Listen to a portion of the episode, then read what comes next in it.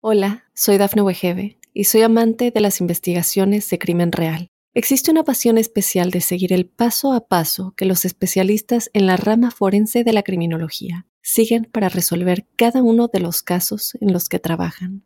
Si tú, como yo, eres una de las personas que encuentran fascinante escuchar este tipo de investigaciones, te invito a escuchar el podcast Trazos Criminales con la experta en perfilación criminal, Laura Quiñones Orquiza en tu plataforma de audio favorita. Estas son las informaciones más importantes hasta el momento. Alarma en Estados Unidos. Detectan primer caso en el país de la variante Omicron del COVID.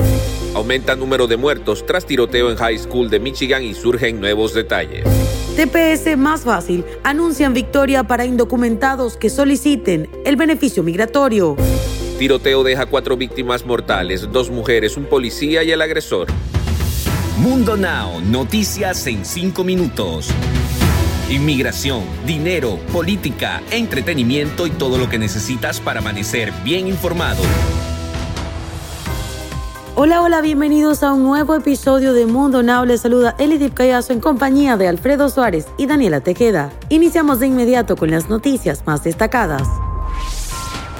La variante Omicron del COVID llegó a Estados Unidos en medio de una preocupación alarmante en todo el mundo por el repunte de casos de coronavirus ante la nueva ola que se extiende rápidamente y el estado de California fue el primero en detectar el caso. El epidemiólogo de Estados Unidos, Anthony Fauci, dio una rueda de prensa este miércoles donde confirmó el primer caso de la variante Omicron en el país, lo que enciende las alarmas ante la inminente situación que propiciará el rápido contagio de más personas. El paciente es un hombre que arribó de un viaje que realizó a Sudáfrica el 22 de noviembre pasado. La persona estaba vacunada y experimentó síntomas leves, pero ya está mejorando, afirmó el funcionario quien también precisó que el paciente aún no habría recibido la dosis de refuerzo de la vacuna contra el COVID, como se supone que está ya el mandato por parte del gobierno de Estados Unidos para toda la población.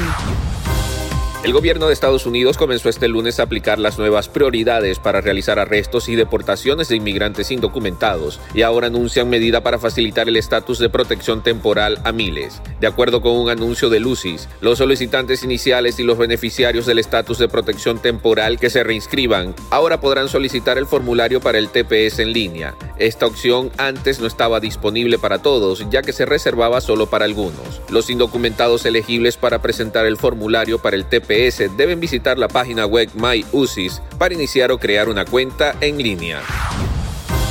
Las autoridades continúan investigando este miércoles la matanza ocurrida en una escuela de Michigan el día previo, en que un joven de 15 años mató a al menos cuatro estudiantes y dejó heridas a varias personas. Los investigadores aún intentan determinar el motivo del tiroteo, informó Michael Bouchard, el jefe de la policía del condado Oakland. La persona que tiene más conocimiento sobre lo ocurrido y que conoce el motivo no está hablando, dijo en una conferencia de prensa. A medida que continúa la investigación sobre el tiroteo, surge y macabros detalles sobre la Oxford High School, donde aseguran que semanas antes la escuela fue cubierta con pintura roja por un vándalo, que además arrojó la cabeza de un ciervo decapitado en el patio semanas antes de disparar.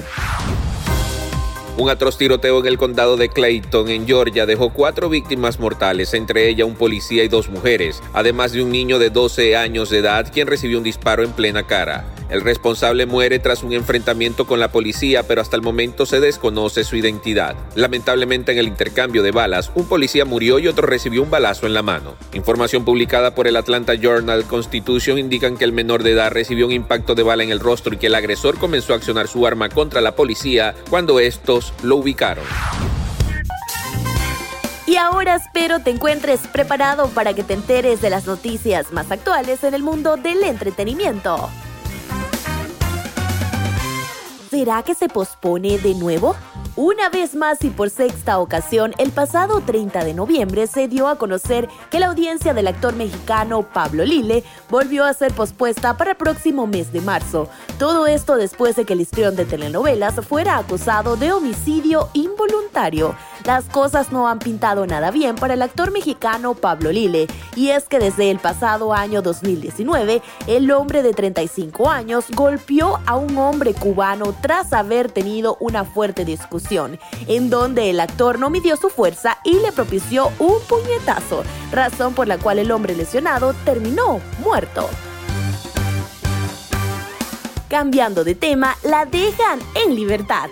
Se da a conocer que la influencer y youtuber mexicana Jocelyn Goffman, mejor conocida como Just Stop, fue puesta en libertad tras varios meses de permanecer en la cárcel por el delito de pornografía infantil en contra de la adolescente conocida como Ainara Suárez. Vaya que las cosas se pusieron bastante complicadas para la mexicana Just Stop, luego de que el pasado 29 de junio se diera a conocer que había sido detenida por compartir a través de su canal de YouTube varios videos en donde hablaba despectivamente de la joven de 15 años y la violencia que estaba teniendo en contra de ella en ese momento. Deportes.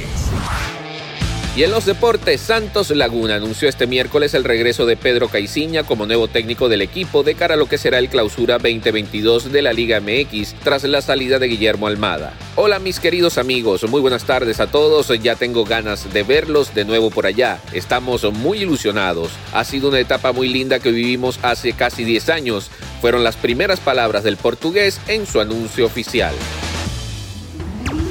Bien amigos, y de esta forma ponemos punto final a esta emisión de Mundo Now. Trabajamos para ustedes Elidi Callazo, Daniela Tejeda y un servidor Alfredo Suárez, recordándoles que en Mundo Hispánico estamos a solo un clic de la información. Hola, soy Dafne Wegebe y soy amante de las investigaciones de crimen real. Existe una pasión especial de seguir el paso a paso que los especialistas en la rama forense de la criminología siguen para resolver cada uno de los casos en los que trabajan.